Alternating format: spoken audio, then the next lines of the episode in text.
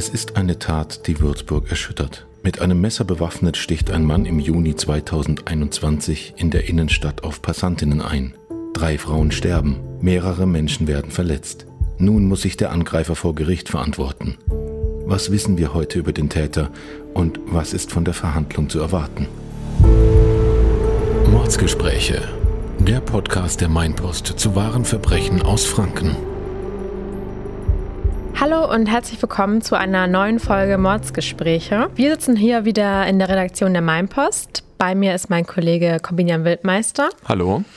Und heute ist auch der Reporterchef Benjamin Stahl bei uns. Hallo Benny. Hallo zusammen.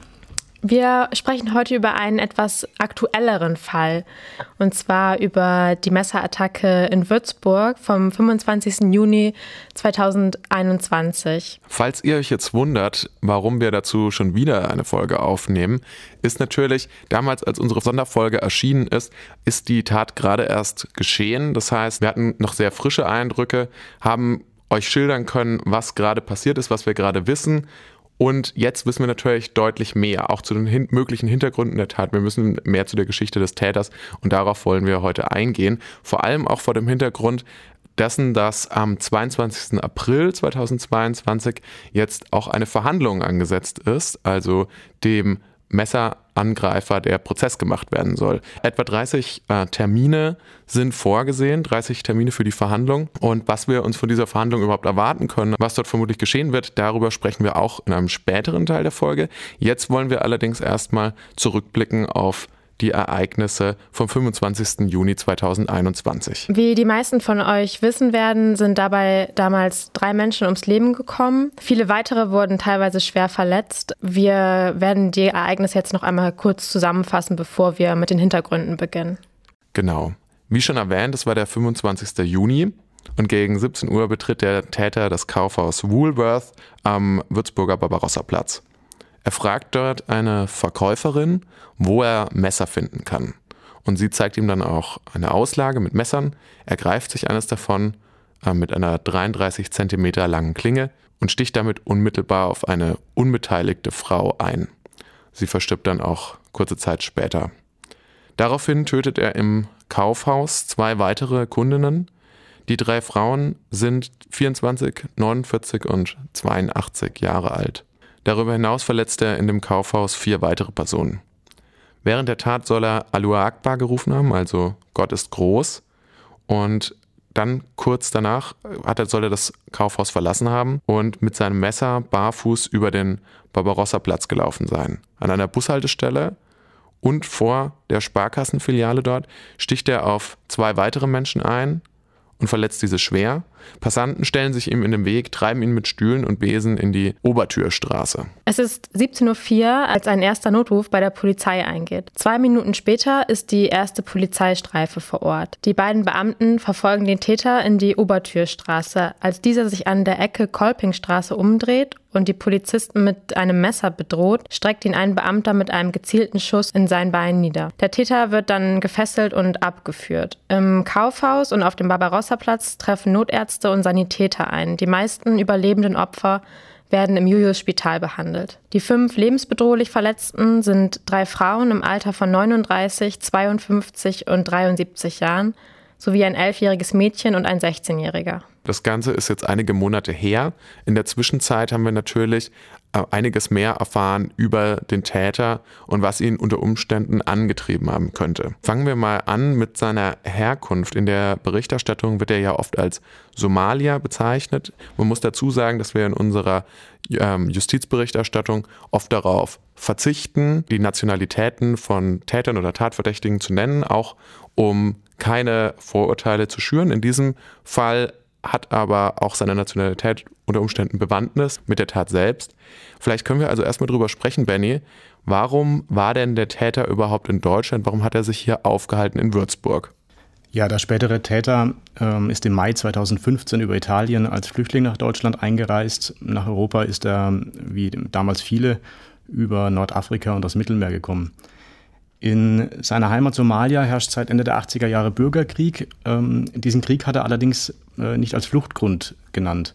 In seinem Asylantrag hat er stattdessen angegeben, dass er in Somalia von der Terrororganisation Al-Shabaab verfolgt und bedroht worden sei. Äh, Al-Shabaab ist eine Gruppierung, die dem Al-Qaida-Netzwerk zugerechnet wird. Sein Antrag wurde aber abgelehnt und er erhielt lediglich subsidiären Schutz. Da muss man vielleicht noch mal ganz kurz erklären, was bedeutet denn subsidiärer Schutz jetzt im Vergleich zu einem sonst anerkannten Asylantrag? Stark vereinfacht gesagt ist es so, dass das Bundesamt für Migration und Flüchtlingen, also das BAMF, seinen Asylgrund, den er angegeben hat, nicht anerkannt hat.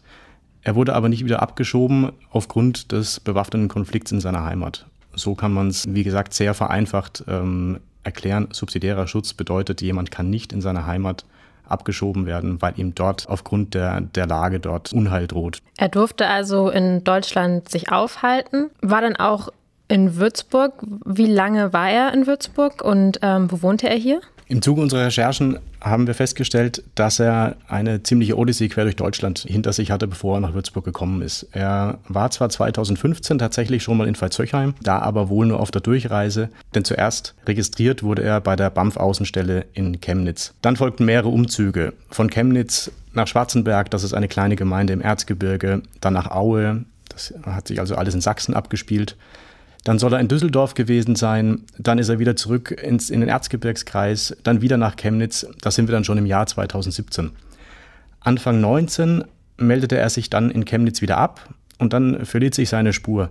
Zwischen Juli und August kommt er dann aber wieder nach Chemnitz an. Also das ist alles sehr verworren gewesen. Ähm, er hat eben, wie gesagt, sehr viele Umzüge, erst innerhalb, vor allem innerhalb Sachsens, aber eben auch diesen einen Ausflug nach Düsseldorf gehabt. In Würzburg ist er dann Ende August 2019 aufgetaucht. Im September wurde er von der Ausländerbehörde der Stadt registriert. Da war er also schon mehr als vier Jahre in Deutschland. Es gibt Hinweise, dass er sich auch schon früher in Würzburg aufgehalten haben könnte. Das ähm, ist aber nicht hundertprozentig bestätigt. Zunächst soll er in Würzburg auf der Straße gelebt haben und dann in einer obdachlosen Unterkunft der Stadt. Du hast es jetzt gerade schon angesprochen, also das klingt natürlich ganz schön verworren. Und da fragen wir uns natürlich, wieso gab es denn überhaupt so viele Umzüge? Warum wurde er nicht an einem Ort untergebracht und ist dann dort, geblieben? Oder lag das auch an ihm und seiner, dass er sich dazu entschieden hat, häufiger seinen äh, Wohnort zu wechseln? Naja, so einfach ist es ja nicht als, ähm, als Geflüchteter, schon gar nicht, wenn man nur subsidiären Schutz hat, einfach irgendwo hinzuziehen, wo man gerade lustig ist. Genau. Letztendlich hat es wohl unterschiedliche Gründe, warum diese Umzüge stattgefunden haben. Man weiß da aber auch nichts Genaues. In Schwarzenberg zum Beispiel hat er sich schon im November 2015 mit einem Mitbewohner so gestritten, dass er auch dort schon zum Messer gegriffen hat und äh, ihn bedroht hat. Kurz darauf wurde er nach Aue verlegt, wo er erneut mit Geflüchteten in einer WG äh, gewohnt hat. In Düsseldorf hat er sich vermutlich illegal aufgehalten. Zumindest vermuten wir das, weil mit subsidiarem Schutz in den ersten Jahren normalerweise gar nicht das Bundesland verlassen darf. In dem man gemeldet ist. Genau. Ja. In Düsseldorf blieb er auch nur wenige Wochen, da war auch von den Behörden wenig zu erfahren, was da passiert ist. In Chemnitz wurde er wohl Zeuge und möglicherweise auch Opfer rechter Ausschreitungen. Da erinnern sich viele dran. Im Herbst 2018 ist ein Deutscher am Rande eines Stadtfestes dort zu Tode gekommen. Danach gab es eine riesige Diskussion in Deutschland um, um einen rechten Mob, der Ausländer gejagt hat. Er taucht da in einem Video auf, wo er gegenüber Journalisten sagt, er fühle sich in Ostdeutschland nicht sicher. Warum er schließlich sich ausgerechnet Würzburg ausgesucht hat, ist nicht klar. Insgesamt kann man zu dem Schluss kommen, wenn man alles zusammennimmt, es ist eine labile Persönlichkeit gewesen, die aggressiv war, die sich schlecht integriert hat, weder in Deutschland noch in diesen Wohngemeinschaften, in denen er äh, gelebt hat. Ganz einfach gesagt, er ist nirgendwo richtig angekommen. Und das ist wohl ein Grund für die, für die Umzüge. Ist denn davon auszugehen, dass die Behörden immer im Blick hatten, wo er sich gerade aufgehalten hat? Oder war das dann eben auch ein ganz schönes Chaos, auch im Zusammenhang dann mit natürlich dem Ankommen von vielen Flüchtlingen im Jahr 2015? 2015 war das natürlich ziemlich schwierig, das alles im Blick zu behalten. Aber wir reden ja hier über einen Zeitraum von vier Jahren, mhm. wo er immer wieder umgezogen ist. Und Natürlich wussten die Behörden die meiste Zeit, wo er sich gerade auffällt. Ich habe ja gerade gesagt, wo er überall gemeldet war, wo er sich abgemeldet hatte. Fakt ist aber, wir haben diesen Aufenthalt in Düsseldorf, über den wir nichts weiter wissen, den wir uns auch nicht so ganz erklären können. Und wir haben dieses halbe Jahr, wo sich seine Spur völlig verliert, ähm, wo man nicht sagen kann, äh, wo er sich aufgehalten hat. Gab es dann für seine Tat in Würzburg ein islamistisches Motiv? Davon war ja zumindest immer mal wieder die Rede nach der Tat. Ich glaube auch ähm, unser bayerischer Innenminister hat das direkt nach der Tat damals ins Gespräch gebracht, dass es zumindest eine Möglichkeit ist. Also die Frage, gab es ein islamistisches Motiv, kann man mit einem Wort beantworten, das ist nein. Ähm, das hat jetzt auch die Generalstaatsanwaltschaft in München bestätigt. Der Verdacht wurde anfangs tatsächlich, wie du sagst, Corbinian, ähm, auch vom bayerischen Innenminister selbst geäußert. Da muss man natürlich ein bisschen aufpassen. Der, der kommt da auch zu dem Tatort und wird dann auch erstmal von Einsatzkräften gebrieft und gibt dann eine Einschätzung ab. Allerdings war das Bild schon von Anfang an relativ wackelig. Es gab zwar Zeugen, die ausgesagt haben, der Täter habe während seiner Tat Allahu Akbar gerufen, also Gott ist groß. Es gibt auch Aussagen aus Polizeikreisen, die sagen, nach seiner Festnahme soll er von seinem Beitrag zum Dschihad, also zu, zum, zum Heiligen Krieg gesprochen haben. Das soll er ähm, im Krankenbett gesagt haben, nachdem er ja, niedergeschossen wurde. Am Tag nach der Tat, an dem Samstag, verbreiteten dann einige Medien, im Nachhinein muss man schon sagen, extrem voreilig, die Ermittler hätten IS-Propagandamaterial in seiner Unterkunft gefunden. Auch da erinnere ich mich dran an die, an die, Pressekonferenz, die dann am Samstag stattgefunden hat, dass man da auf Nachfrage aus ähm, den Ermittlerkreisen schon etwas zurückhaltender reagiert hat und gesagt hat, ja, man hat dann von Hassschriften gesprochen, aber äh, nicht mehr konkret von IS-Material. Davon war dann auch sehr schnell keine Rede mehr. Später stellte sich dann auch heraus, dass es sich eben nicht um IS-Material gehandelt hat und auch die Auswertung seiner Handydaten ergaben keine Hinweise auf einen islamistischen Hintergrund. Gab es denn auch Aussagen aus seinem direkten Umfeld, also von Bekannten, Freunden, Mitbewohnern? Wir haben tatsächlich im Laufe unserer Recherchen mit vielen Leuten aus seinem Umfeld gesprochen. Das sind im Wesentlichen Leute gewesen ähm, aus der ja, geflüchteten Community in Sachsen und anderen Leuten mehr, die ihn eben in seiner Vergangenheit schon gekannt haben. Und die zeichneten alle nicht gerade das Bild eines strenggläubigen Muslims. Er ging nicht zur Moschee, er hielt den Ramadan nicht, er trank Alkohol, er nahm Drogen. Das ist das, was uns erzählt wurde. Das passt nicht zusammen. Wir haben vorhin über dieses halbe Jahr gesprochen, wo wir nicht wussten, wo er sich aufgehalten hat. Da gab es dann die Vermutung, naja, vielleicht hat er sich ja dort irgendwo, ist untergetaucht, hat sich dort radikalisiert. Auch das passt nicht dazu. Also jemand, der sich radikalisiert, der wird nicht vorher komplett abseits von jeglicher religiösen Regeln leben. Und letztendlich, man hätte diesen Islamismusverdacht auch schon deutlich früher zu den Akten legen können, und zwar eigentlich in den Tagen nach der Tat. Wenn wir uns an den Axtanschlag 2016 beispielsweise erinnern, ähm, wo in Würzburg auch ein Geflüchteter in einem Regionalzug äh, Leute verletzt hat, da war innerhalb von 24 Stunden ein Bekennervideo da, das auch von den offiziellen Seiten des Islamischen Staats verbreitet wurde. Das fehlt ja bis heute in dem Fall. Und wir haben das in vielen Fällen gesehen, wo tatsächlich islamistische Anschläge begangen wurden, dass die Organisationen dahinter, ob das jetzt IS ist oder Al-Qaida oder andere, diese Taten auch sehr gerne für sich reklamieren und entsprechende Videos auch vorbereitet haben. Ähm, noch nicht mal die Tat wurde vom IS oder anderen islamistischen Organisationen reklamiert. Also diese, diese Spur war relativ schnell kalt. Innerhalb von kürzester Zeit ist dann aber noch eine andere Spur aufgetaucht und zwar stand plötzlich im Raum, ob es sich möglicherweise um einen ehemaligen Kindersoldaten gehandelt haben könnte. Ich kann mich auch noch daran erinnern, damals in unserer Sonderfolge dazu hatten wir dazu ja auch schon kurz gesprochen. Da sind schon bereits die ersten Informationen also aufgetaucht. Ich glaube, das war ähm, nur vier Tage nach der Tat, Tat selbst, als wir da aufgenommen haben. Was ist denn daraus geworden? Haben sich diese Hinweise denn verdichtet? Das ist eine ziemlich wirre Geschichte.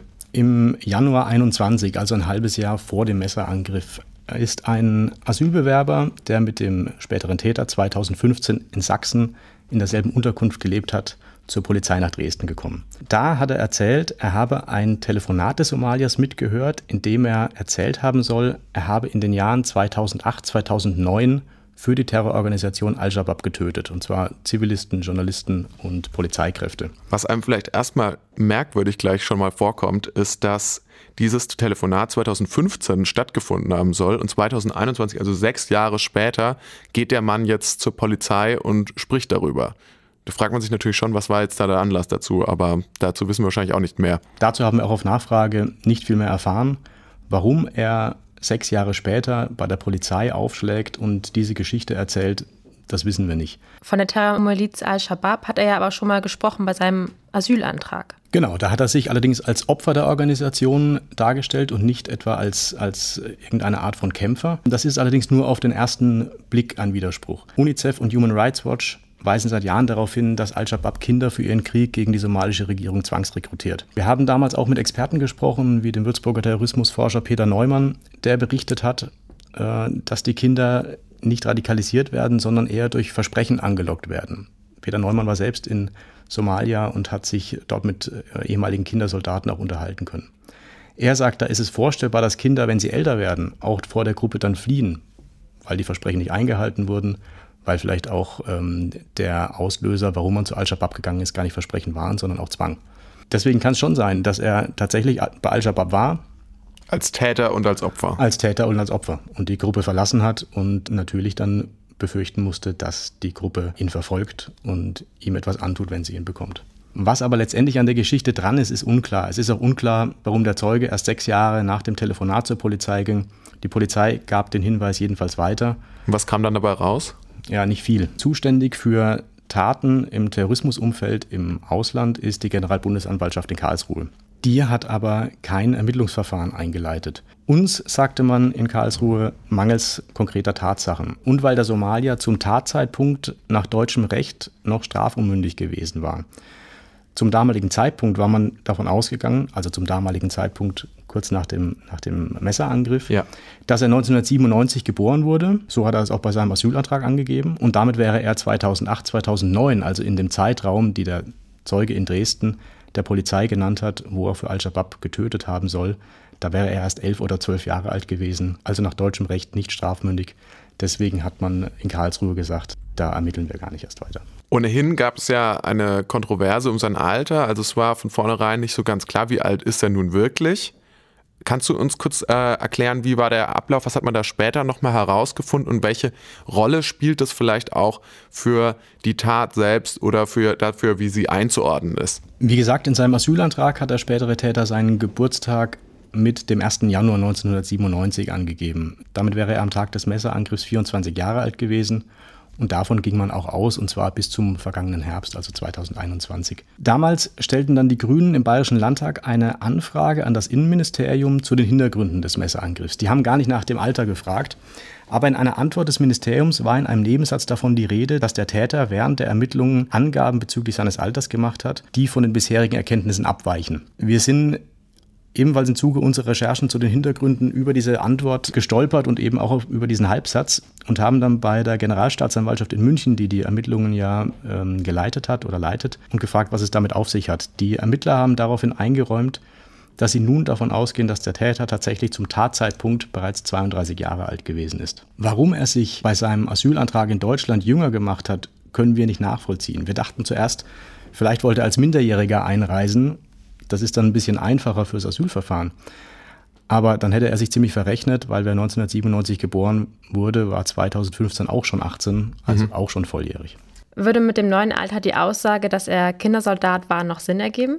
In Sachen Kindersoldat hatte das neue Alter keine großen Auswirkungen, obwohl der Täter ja während seiner angeblichen Al-Shabaab-Mitgliedschaft dann schon 19 oder 20 gewesen wäre, also nicht 11 oder 12. Zwar wurde der Zeuge, der ehemalige Mitbewohner, der diese Sache ins Rollen gebracht hat, danach noch einmal vernommen und die Sache wurde erneut der Generalbundesanwaltschaft vorgelegt, eben mit diesem neuen Alter auch. In Karlsruhe blieb man aber einerseits dabei, dass die Anhaltspunkte weitere Ermittlungen nicht rechtfertigen würden. Und außerdem argumentierte man jetzt, dass ja auch die zehnjährige Verjährungsfrist für den Straftatbestand Mitgliedschaft in einer terroristischen Vereinigung schon abgelaufen wäre.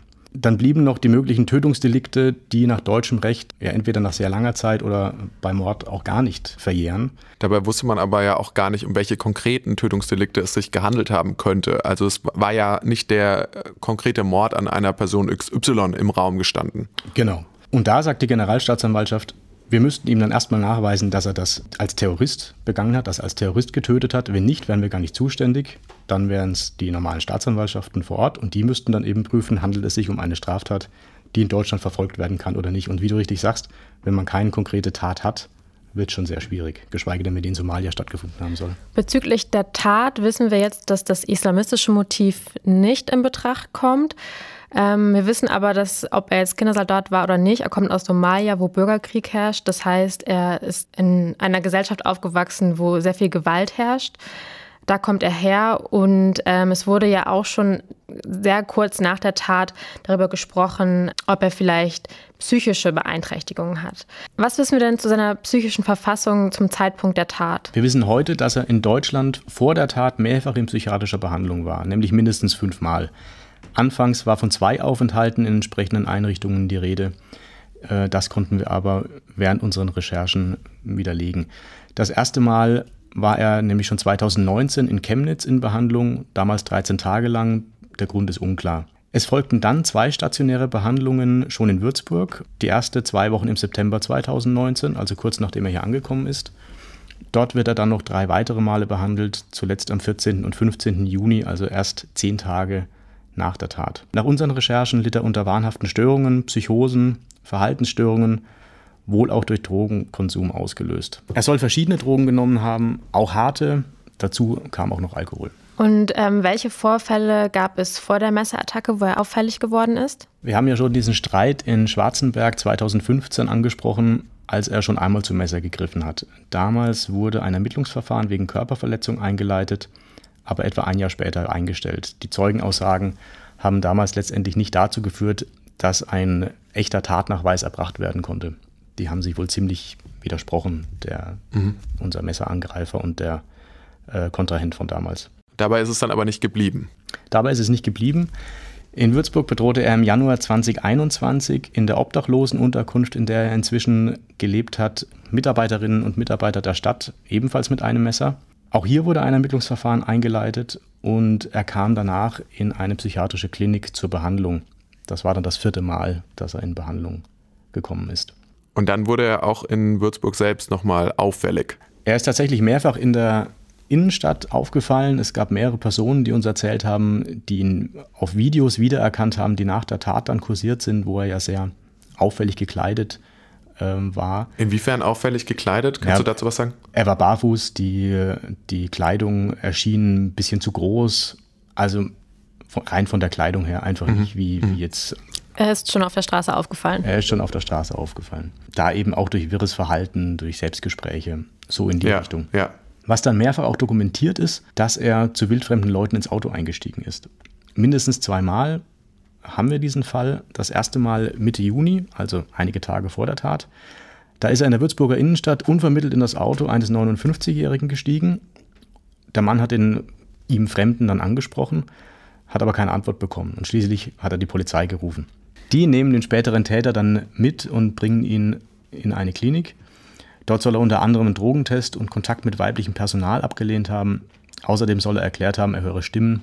Die Klinik verließ er aber dann einen Tag später gegen den ärztlichen Rat. Man konnte ihn also nicht festhalten. Gruselig wird es dann tatsächlich am frühen Morgen des Tattags, denn schon um kurz nach 3 Uhr morgens hielt er da am Stadtrand von Würzburg das Auto eines Mannes an, der nach einer Nachtschicht auf dem Nachhauseweg war. Ich habe mit dem Mann selbst gesprochen, der hat erzählt, es hat ihn jemand angehalten, so dass er gar nicht ausweichen konnte. Er hat gehalten, der Mann ist sofort zu ihm auf den Beifahrersitz geklettert, hat kein Wort gesagt, auf Ansprache hat er nicht reagiert und nach etwa zwei Minuten ist er aus dem Auto wieder gestiegen und ist ja, verschwunden. Das ist natürlich ein äußerst seltsames Erlebnis. Also mhm. ich glaube, das kann sich natürlich jeder vorstellen, dass man da erstmal große Angst bekäme, ja. wenn sowas passiert. Allerdings natürlich dann gerade vor dem Hintergrund, dass was dann später natürlich passiert ist, äh, für eine brutale Tat da am Barbarossa-Platz und im Woolworth, ist natürlich das auch rückblickend betrachtet, denkt sich vermutlich diese Person auch heute, ja gut, das hätte mich jetzt dann schon treffen können. Einerseits das und andererseits muss man sich mal in die Lage reinversetzen. Da ist jemand, Pi mal Daumen, 13 Stunden, bisschen, bisschen weniger, bisschen mehr, äh, mit dem späteren Täter im Auto und kann die Situation gar nicht einschätzen. Und abends sieht er dann die ersten Videos, die über Social Media kursieren und denkt sich, der war bei mir heute Morgen noch im Auto gesessen. Ja. Das ist nicht nur die, die Angst, die man dann nach, im Nachhinein noch bekommt, sondern ja, möglicherweise auch ja, so eine Art von Schuld, hätte ich das verhindern können. Ja. Also ich glaube, da geht dann in, in, in dem Kopf von, von solchen Leuten wirklich wahnsinnig viel. Treibt äh, einen viel um. Es ja. treibt einen viel um. Es ist ja, jetzt hast du schon angesprochen, Benny, diese ganzen Informationen, die wir herausgefunden hatten, dann über den Täter. Wie geht ihr denn als Reporterinnen und Reporter damit äh, um? Also wie geht ihr da heran? Welche Quellen findet ihr denn da, die euch Informationen, diese ganzen Informationen gegeben haben? Also das interessiert die Leute ja vielleicht auch ein bisschen, wie ist so unsere journalistische Vorgehensweise in solchen Situationen? Weil gerade in dem Fall gab es ja ganz viele Fragezeichen zu, der, zu dem Hintergrund des Täters, weil ja, wenn wir vielleicht später noch kurz darauf eingehen, er war ja anfangs auch gar nicht so richtig vernehmungsfähig. Das heißt, es gab auch kein Bekennervideo, das hast du schon angesprochen. Also es gab ganz viel Unklarheit und äh, vielleicht kannst du mal kurz erklären, was sind denn da die verschiedenen Ansatzpunkte für Journalistinnen und Journalisten, um da jetzt mehr rauszukriegen? Natürlich die einfachste sind die Behörden. Also von Meldeämtern über das Bundesamt für Migration und Flüchtlinge, die Stadt Würzburg und natürlich die Ermittler. Die haben eine Auskunftspflicht uns gegenüber, das heißt, die müssen, was sie wissen, uns sagen. Da ist in solchen Fällen natürlich schwierig, Stichwort Datenschutz, dann auch später Stichwort gesundheitssensible Informationen. Also ein Arzt darf ja nicht sagen, was hat er denn konkret für, für Leiden gehabt. Letztendlich waren wir mit mehreren Reporterinnen und Reportern an dem Thema, um die Hintergründe zu recherchieren und sind da eben auch viel über ja, persönliche Kontakte, über Hinweise, wer noch etwas wissen könnte, dann an immer mehr Informanten gekommen. Viele haben mit uns nur im Hintergrund gesprochen.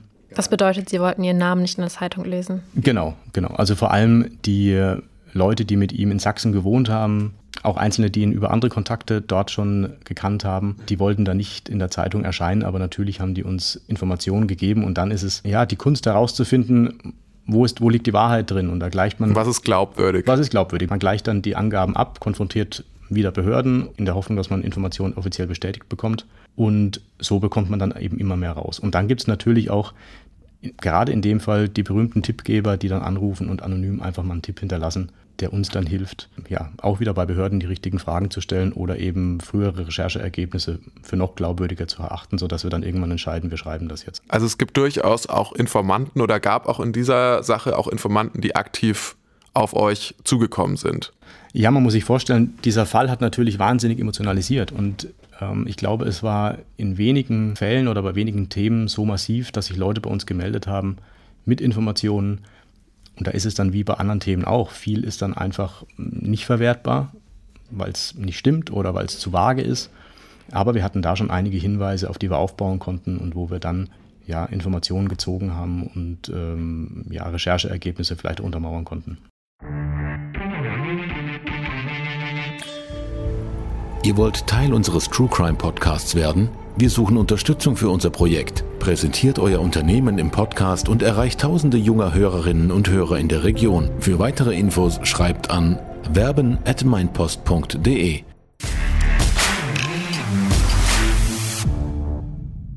Einer unserer Ansprechpartner für diesen Fall war ja auch Professor Dominikus Bönsch, ärztlicher Direktor sowohl des Zentrums für seelische Gesundheit am König Ludwig Haus in Würzburg als auch des Lora Bezirkskrankenhauses. Und mit ihm haben wir in Vorbereitung auf die heutige Folge auch nochmal dazu gesprochen, vor allem was die psychische Verfassung des Täters anbelangt. Der Täter war auch in Behandlung im Zentrum für seelische Gesundheit am König Ludwig Haus und wir wollten von Professor Bönsch jetzt nochmal wissen, wie es denn überhaupt dazu kam, dass er auf freiem Fuß unterwegs sein konnte, obwohl er ja vorher schon stark psychisch auffällig war und warum es nicht möglich war, ihn in Behandlung zu behalten. Die Sache ist die, dass die Hürden, jemanden längerfristig gegen seinen Willen in einer Psychiatrie zu behandeln, unglaublich hoch sind. Also jemand akut in die Klinik kommt, unter welchen Umständen auch immer, und er spricht gut auf die Behandlung an. Ähm, die Situation ist quasi schon nach wenigen Tagen, manchmal nach, nach Stunden entaktualisiert.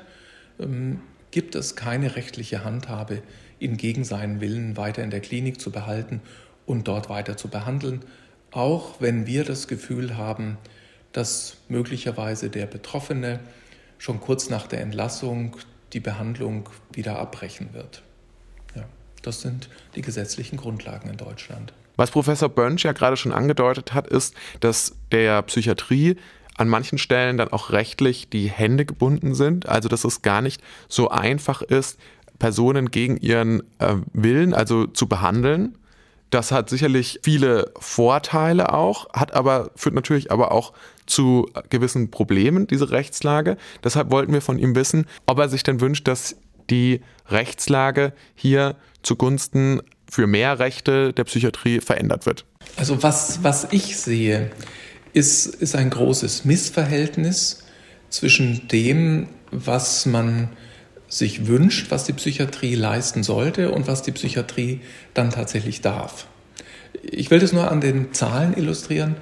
Wir bekommen im Jahr in unseren Einrichtungen in Lohr und in Würzburg zusammen ungefähr zweieinhalbtausend Patienten gegen ihren Willen gebracht. Ja, verschiedene rechtliche Grundlage, im Regelfall die größte Anzahl davon von der Polizei. Von diesen ungefähr zweieinhalbtausend Menschen werden dann nur ungefähr 30 gegen ihren Willen in der Psychiatrie zwangsbehandelt auf, aufgrund einer richterlichen Genehmigung. Das heißt, wir haben im Moment eine Gesetzeslage, die dazu führt, dass jemand ganz schnell in die Psychiatrie kommt, die aber ganz hohe Hürden hat, diese Menschen dann dort in der Psychiatrie auch gegen ihren Willen zu behandeln. Und ich glaube, wir müssen diese zwei Zahlen in eine bessere Relation bekommen. Also das heißt, ich glaube, wir bekommen im Moment zu viele Menschen in die Psychiatrie gebracht, aus welchen Gründen auch immer.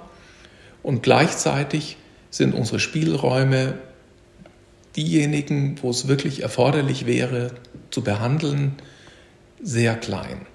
Wie gesagt, war der Täter auch im Zentrum für seelische Gesundheit in Behandlung. Deswegen haben wir Herrn Professor Bönsch auch nochmal direkt nach seinem Zustand gefragt, als er dort angekommen ist. Gut, das ist jetzt immer schwierig, da so ganz ins Detail zu gehen. Ja, auch weiterhin gilt hier natürlich ähm, die ärztliche Schweigepflicht ähm, in Teilen. Was ich aber schon sagen kann, was man allgemein sagen kann und äh, sicher auch auf diesen Fall zutrifft, ist, dass Menschen, die unter einer Erkrankung aus dem schizophrenen Formenkreis leiden, dass die typischerweise ähm, massive Ängste haben, gequält sind, sich bedroht fühlen, ähm, das Gefühl haben, sie werden von anderen manipuliert, zum Beispiel über technische Möglichkeiten. Ja? Man trachtet ihnen nach dem Leben, ähm, man will ihnen Böses. Das heißt, die Patienten sind, sind voller Angst, voller Sorge, voller Unruhe, wissen nicht, wem sie trauen können, ähm, was mit ihnen passiert. Ähm, da steht also vor allem die Angst und das eigentliche Bedrohungserleben im Vordergrund. Ja. Das dann im Rahmen der Behandlung sich eben rasch verbessert oder, oder auch wieder verschwindet. Und was wir auch von Professor Bönsch wissen wollten, ist, wie sich dann eine Fluchterfahrung auf die Psyche eines Menschen auswirkt. Das ist natürlich, da kann man natürlich schnell mutmaßen, gab es dann vielleicht im Heimatland irgendwelche Traumata, die schon äh, zu, dazu geführt haben, dass eine Person auch angeschlagen ist. Und das hat Professor Bönsch dazu geantwortet.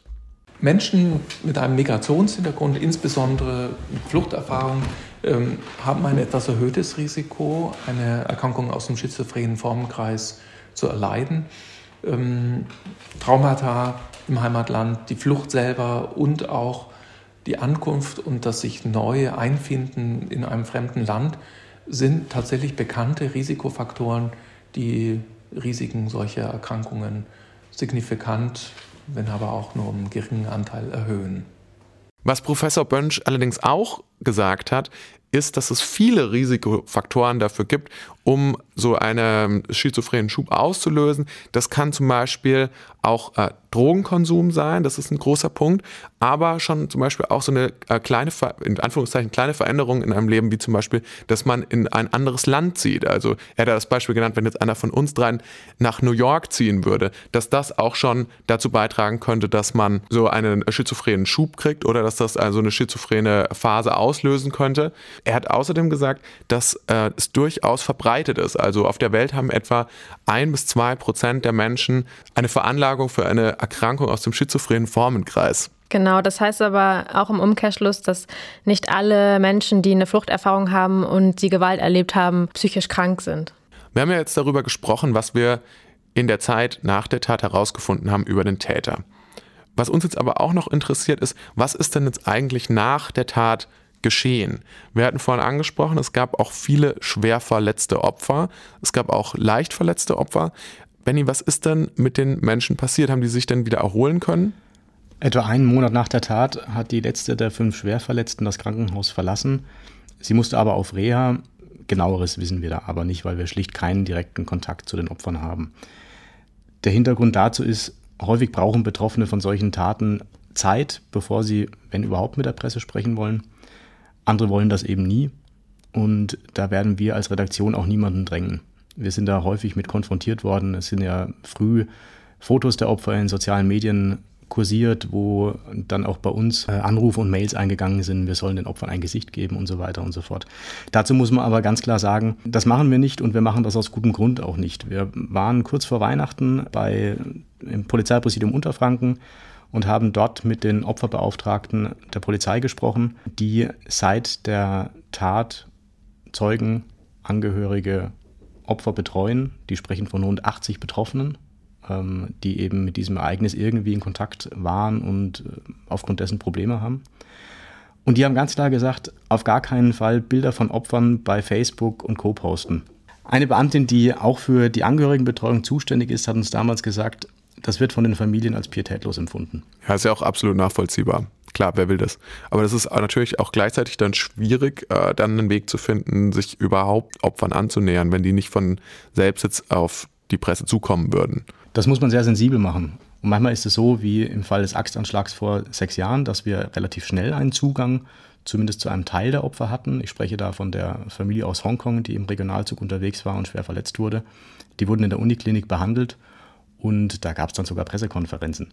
Und wir hatten dann auch sehr schnell einen guten Draht zu dieser Familie und haben immer wieder mit denen gesprochen, über sie berichtet. Im Fall des Messerangriffs jetzt ist es so, dass die Opfer bisher nicht mit der Presse sprechen wollten und das respektieren wir einfach. Man muss dazu auch sagen, dass wahrscheinlich die meisten Menschen, die diese Bilder geteilt haben, die wollten nur das Beste für die Opfer.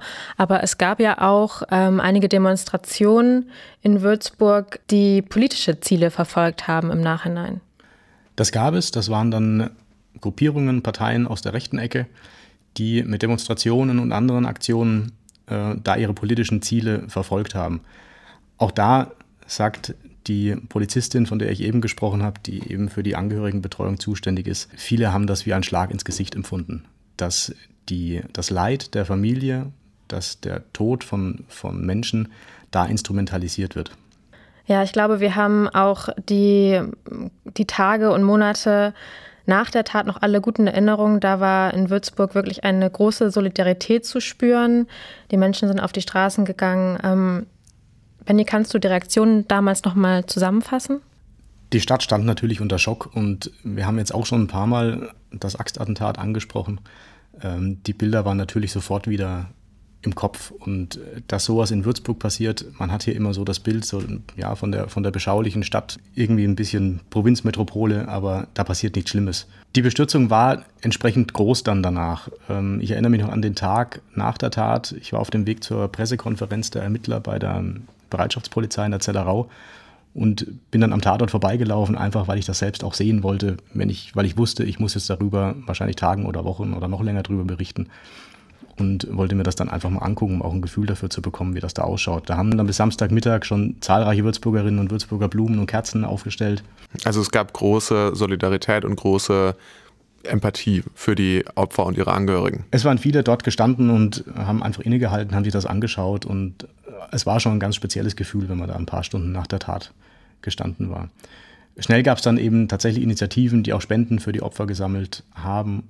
Und gleichzeitig war die Verunsicherung auch groß. Nicht nur am Tag nach der Tat, sondern auch noch ein bisschen länger. Die Polizei war auch das ganze Wochenende nach der Tat mit verstärkten Kräften in der Stadt unterwegs, einfach um dieses subjektive Sicherheitsgefühl, so sagt es die Polizei immer, äh, zu stärken, um den, um den Leuten eben zu sagen, wir sind da und da passiert nichts mehr. Es gab ja auch am Abend der Tat das Gerücht, dass es nicht ein Einzeltäter war, sondern noch jemand unterwegs ist. Und diese Gerüchte, die zerschlagen sich dann auch nicht binnen 24 Stunden, sondern das bleibt bei den Leuten im Kopf. Ich kann mich auch erinnern, dass ich einige Tage später am Tatort war und ich hatte vorher eine gewisse Scheu dahin zu gehen, muss ich sagen. Aber ähm, als ich dann da war, standen dort auch noch immer, also es war bestimmt schon eine Woche vielleicht vergangen, standen dort immer noch Menschen, die Blumen niedergelegt haben und einfach nur kurz innegehalten haben und der, der Opfer gedacht haben. Das fand ich sehr schön. Insgesamt war ja, glaube ich, auch das Kaufhaus dann für zwei Wochen geschlossen und das war auch, glaube ich, in diesem Zeitraum standen dann dort eben auch diese Kerzen und die Blumen, wenn ich mich recht erinnern kann. Jetzt haben wir darüber gesprochen, was ist mit den verletzten Opfern geschehen, was ist ähm, vielleicht auch mit den Bürgerinnen und Bürgern in Würzburg passiert. Aber wir hatten ja auch angeschnitten, dass der Täter erstmal ja nur außer Gefecht gesetzt wurde und dann ins Krankenhaus gebracht wurde, angeschossen. Was ist mit ihm denn in den Wochen und Monaten nach der Tat passiert? Das Krankenhaus hat er relativ schnell wieder verlassen können. Er hatte ein, eine Schussverletzung im Oberschenkel und ist dann in eine JVA gekommen, wo er in Untersuchungshaft war und dort blieb er dann bis zum 20. Juli. Es wurde in dieser Zeit klar, dass sein psychischer Zustand alles andere als gut ist und deswegen wurde er dann am 20. Juli eben in eine psychiatrische Klinik außerhalb Unterfrankens verlegt. Gibt es einen Grund dafür, dass es außerhalb Unterfrankens ist? Also auch um eine Distanz herzustellen, weil natürlich die Menschen vermutlich hier in den Einrichtungen ja auch einen Bezug zu der Tat womöglich haben. Das ist mit Sicherheit ein Grund, ja. Andererseits dann natürlich auch die Nähe ähm, zur Generalstaatsanwaltschaft in München. Wir wissen nicht genau, wo er war, aber so viele Einrichtungen gibt es da jetzt in Bayern auch nicht. Deswegen gehen wir davon aus, dass er irgendwo da in der Nähe der Ermittler dann auch war, dass die Ermittlungen und die Befragungen dann einfacher organisiert werden konnten. Mhm. Es hatte sich schon relativ früh abgezeichnet, dass er möglicherweise die Tat im Zustand der Schuldunfähigkeit begangen hat.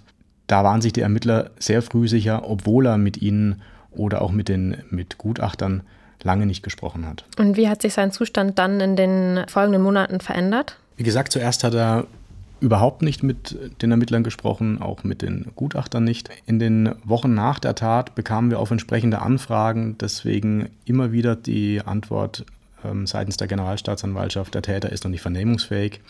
Im Juli hieß es da zum Beispiel von Seiten des LKA, wir sind immer noch bemüht, mit ihm zu sprechen. Also das war alles andere als ergiebig, die Antworten.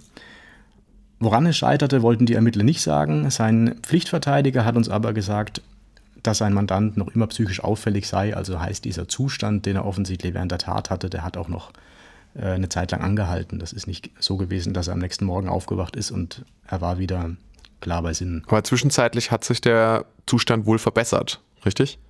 Der Zustand hat sich im Laufe der Zeit verbessert. Das ist möglicherweise eine Folge der, wie es auch Professor Bönsch gesagt hat, ähm, der fortlaufenden Behandlung dann nach der Verlegung aus der JVA. Es hat dann aber tatsächlich bis Ende September gedauert, bis sein Pflichtverteidiger gesagt hat, sein Gesundheitszustand wäre jetzt so gut, dass er vernünftige Antworten bei einer Befragung überhaupt sagen konnte. Was hat denn der Täter den Ermittlern in den Vernehmungen sagen können zu der Tat? Konnte er sich daran überhaupt erinnern? Ob er jetzt wirklich echte Erinnerungen an die Tat hatte, das kann ich nicht sagen. Das müssen die Gutachter dann möglicherweise im Prozess beantworten. Er hat aber gesagt, er ist gewillt, an der Aufklärung mitzuwirken. Das hat sein, sein Anwalt angekündigt. Bei ersten Vernehmungen soll er dann auch sehr offen über den Tattag und sein Leben gesprochen haben. Und er hat sich auch konkret zum Motiv geäußert. Und zwar hat er gesagt, er habe Stimmen gehört. Und das wissen wir eben alles von seinem Pflichtverteidiger. Jetzt Ende April beginnt ja der Prozess. Wie sieht da die Anklageschrift aus? Unterm Strich wird dem Somalia Mord in drei Fällen und elffacher versuchter Mord vorgeworfen. Allerdings geht die Generalstaatsanwaltschaft davon aus, wie gesagt, dass er zum Tatzeitpunkt schuldunfähig war. Zwei Sachverständige haben bei ihm die Diagnose paranoide Schizophrenie festgestellt. Eine Anklage gibt es daher in dem Fall nicht, wie wir sie aus normalen Strafprozessen kennt. Denn was hier jetzt passiert in Würzburg, das ist ein sogenanntes Sicherungsverfahren, das die Generalstaatsanwaltschaft führen will. Und dafür braucht es eben eine Antragsschrift. Ziel des Verfahrens ist es dann eben nicht, den Täter in ein Gefängnis unterzubringen, sondern den Täter zeitlich unbegrenzt in einer forensischen Psychiatrie einzusperren. Die Antragsschrift selbst hat die Generalstaatsanwaltschaft Ende Januar ans Landgericht Würzburg geschickt. Und auch da ist wieder von diesen Stimmen im Kopf die Rede, über die der Täter in seiner Vernehmung ja schon gesprochen hat. Laut der Antragsschrift hat er während den Vernehmungen gesagt, diese Stimmen hätten ihn angewiesen, möglichst viele Menschen mit einem Messer zu töten. Außerdem soll er gesagt haben, er habe sich in Deutschland ungerecht behandelt gefühlt und sich deshalb rächen wollen. Für die Opfer und für die Angehörigen bleibt es natürlich völlig unverständlich und eine absolute Katastrophe. Wahrscheinlich der schlimmste Tag im Leben vieler der Betroffenen. Das heißt, es ist natürlich auch jetzt eine starke Emotionalität mit dem Prozess zu erwarten oder was können wir uns jetzt überhaupt von so einem Prozess versprechen? Es ist ja jetzt schon so, wir sprechen die ganze Zeit ja auch von einem Täter. Normalerweise sprechen wir ja auch immer von einem Tatverdächtigen. Das ist jetzt natürlich anders. Dadurch, dass das eben so eindeutig ist, durch dieses Attentat eben, durch diese Situation. Was kann man da jetzt von so, einem, von so einer Verhandlung überhaupt erhoffen? Ich weiß nicht, was man sich davon erhoffen kann. Ich glaube, für die Angehörigen wird es eine verdammt harte Zeit, je nachdem, wie intensiv sie sich darauf auch wieder einlassen. Die einen wollen vielleicht als Nebenkläger auftreten, die anderen das vielleicht gar nicht verfolgen. Also ich glaube, ähm, dass da gerade viele sich Gedanken machen oder sie vielleicht schon gemacht haben, wie sie diesen Prozess begleiten wollen. natürlich wird dieser Prozess keine befriedigende Antwort auf dieses quälende Warum liefern. Das ist in vielen solchen Fällen ja so. Das ist auch gar nicht Aufgabe jetzt des Prozesses, so hart das dann letztendlich ist. Die Justiz hat die Aufgabe, den Täter zu verurteilen, einer Strafe zuzuführen und die dafür notwendigen Informationen zu sammeln. In dem jetzigen Fall, es wird wahnsinnig emotional sein, es wird sehr intensiv werden, es wird ein wahnsinniges Medieninteresse geben und vor dem Hintergrund ist es vielleicht auch zu sehen, dass das Gericht 30 Verhandlungstage angesetzt hat. Du hast darüber gesprochen, warum sprechen wir hier nicht vom mutmaßlichen Täter. Die Faktenlage ist auch für uns so eindeutig. Es gibt Videomaterial, das ganz klar zeigt, wer die Taten begangen hat. Von daher wäre auch für die Justiz natürlich ein kürzerer Prozess auf jeden Fall denkbar gewesen. Die lange Dauer, 30 Verhandlungstage, wir rechnen, dass sich die mal mindestens über vier Monate erstrecken, die deuten aus meiner Sicht schon darauf hin, dass das Gericht die Tat sehr umfassend aufarbeiten will und das auch als Signal für die Opfer und die Angehörigen zu verstehen ist. In dem Sinne, dass man sagt, wir beschränken uns nicht auf das Notwendigste und sperren ihn dann irgendwo weg, sondern sie wollen die Zeugen hören, sie wollen die Opfer hören, um da ja zumindest ähm, Sensibilität zu zeigen. Aber nochmal, es wird keine Erklärung geben, die diese Tat irgendwie nachvollziehbar machen wird und die irgendeine Art von, von Heilung geben wird. Ob dann möglicherweise Angehörige oder Opfer nach so einem Prozess besser mit dem Erlebten umgehen können, das steht auf einem anderen Blatt Papier. Da tickt aber auch jeder anders. Wir haben es jetzt ja schon öfter gesagt, es ist ziemlich wahrscheinlich, dass der Täter als schuldunfähig gehandelt wird, auch ähm, nach dem Prozess. Das bedeutet, er wird nicht in eine JVA, nicht ins Gefängnis kommen, sondern wahrscheinlich in die Forensik dann eingewiesen werden. Das ist eine geschlossene Psychiatrie. Da haben wir noch einmal Herrn Professor Bönsch gefragt, was da überhaupt der Unterschied ist zwischen einer Forensik und einem Gefängnis, wie das dort aussieht. Es gibt einige Unterschiede zwischen der Haft, die ein Patient antreten muss, und der Unterbringung in einer Forensik. In der Forensik wird dem Patienten relativ viel abverlangt. Also seine Lebensbedingungen in der Forensik entsprechen ziemlich denen in der JVA. Also in den JVAs haben die Patienten sogar teilweise größere Zimmer als bei uns. Bei uns ist schon die räumliche Enge äh, groß. Die Forensiken sind alle überbelegt. Also sehr hohen Komfortwert hat die Unterbringung dann nicht. Dazu kommt, dass die Patienten tatsächlich sich sehr viel mit Therapien, auch vor allem mit, ihrem, mit ihrer Tat und mit ihrer Erkrankung auseinandersetzen müssen. Ähm, die Behandlung hat einen ganz hohen Stellenwert. Und dazu kommt, dass diese Unterbringung in der Forensik eben erst einmal unbefristet ist. Der Patient kann erst aus der Forensik entlassen werden, wenn das Gericht entscheidet, dass das Risiko für einen Erkrankungsrückfall und vor allem für einen Rückfall in Bezug auf eine Straftat so niedrig ist, dass er tatsächlich entlassen werden kann. Und das ist überhaupt nicht absehbar bei der Aufnahme und das kann je nach Patient, Verlauf, Straftat bis hin zu mehreren Jahrzehnten oder sogar bis zum Tod des Patienten dauern, bis er entlassen werden kann. Was Professor Bönsch auch gesagt hat, ist, dass es durchaus die Möglichkeit gibt, dass wenn sich tatsächlich eine Verbesserung im psychischen Zustand des Täters einstellen sollte, dass es dann auch noch Varianten gibt, in denen ähm, er dann trotzdem auf Entscheidung eines Gerichts hin in einer Sicherungsverwahrung bleibt, also quasi trotzdem dann auch noch äh, eine Strafe weiter hat. Oder zum Beispiel, dass er zwar Freigang hat, aber sich weiter noch dazu verpflichtet ist, gerichtlich sich ähm, ambulant noch in der Forensik behandeln zu lassen oder auch gewisse dazu verpflichtet ist, gewisse Medikamente zu nehmen, was dann auch überprüft wird. Es bedeutet also nicht, dass er Täter keine Strafe erhält, nur weil er nicht ins Gefängnis kommt, sondern in eine psychiatrische Einrichtung. Nein, ich glaube, das wäre eine falsche Interpretation. Es gibt einfach zwei Gutachten, an denen das Gericht dann auch in der Entscheidung nicht vorbeikommt. Und dann ist es so, dass alles andere als eine Einweisung des Täters in eine Forensik eine riesengroße Überraschung wäre. Man darf sich aber, und das sagt ja auch Professor Bönsch, sich diese Unterbringung nicht vorstellen wie ja, eine angenehme Therapie ähnlich vielleicht wie eine, wie eine Reha nach einer, nach einer orthopädischen Operation oder sowas, sondern das ist ein harter Alltag und es gibt eben nicht den Tag X, an dem man sicher beurteilt wieder auf freien Fuß kommt.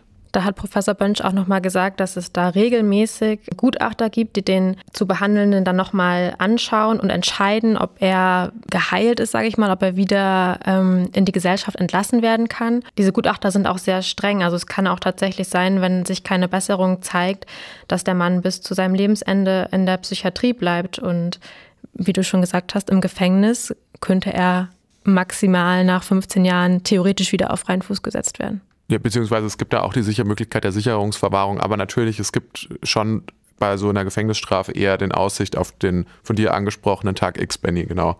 Wie der Prozess jetzt tatsächlich abläuft, das wird sich natürlich ähm, zeigen.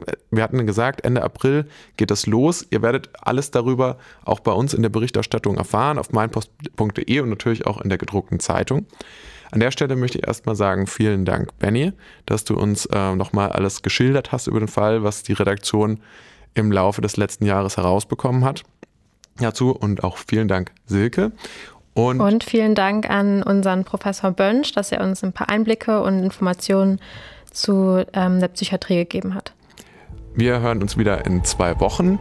Wenn ihr zwischenzeitlich äh, Fragen, Kritik, Anmerkungen, Lob habt, schickt uns gerne eine E-Mail an podcast.meinpost.de oder folgt unserer Instagram-Seite Mordsgespräche, wenn ihr aktuell informiert bleiben wollt, wann neue Folgen erscheinen. Ciao. Ciao, ciao. Tschüss.